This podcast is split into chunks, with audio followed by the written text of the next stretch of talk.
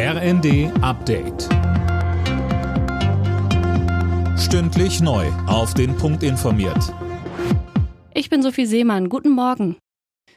Frieren ist laut Bayerns Ministerpräsident Markus Söder keine Antwort auf die Drosselung der russischen Gaslieferungen, sondern eine Bankrotterklärung. Der CSU-Politiker fordert die Bundesregierung zum schnellen Handeln auf. Er sagt, wir brauchen sofort einen Gasgipfel. Deutschland drohe ein Energienotstand. Die Ampelregierung müsse mit Österreich sprechen, um die dort betriebenen, aber auch für Süddeutschland wichtigen Gasspeicher zu füllen. Beim Bundesparteitag der AfD im sächsischen Riesa steht heute die Wahl der Parteispitze an. Erstmals könnte es auch einen alleinigen Parteivorsitzenden geben. Bisher wurde die AfD von einer Doppelspitze geführt. Mehr von Max Linden.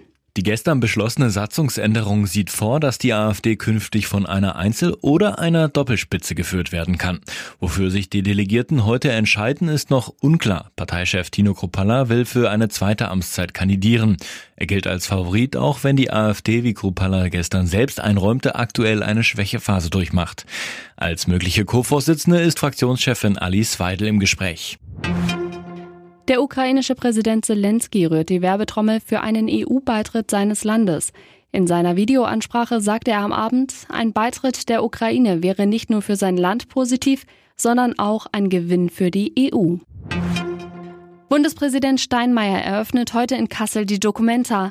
14 Kollektive, Organisationen und Institutionen sowie 54 Künstlerinnen und Künstler präsentieren ihre Werke auf einer der weltweit bedeutsamsten Ausstellungen zeitgenössischer Kunst. Alle Nachrichten auf rnd.de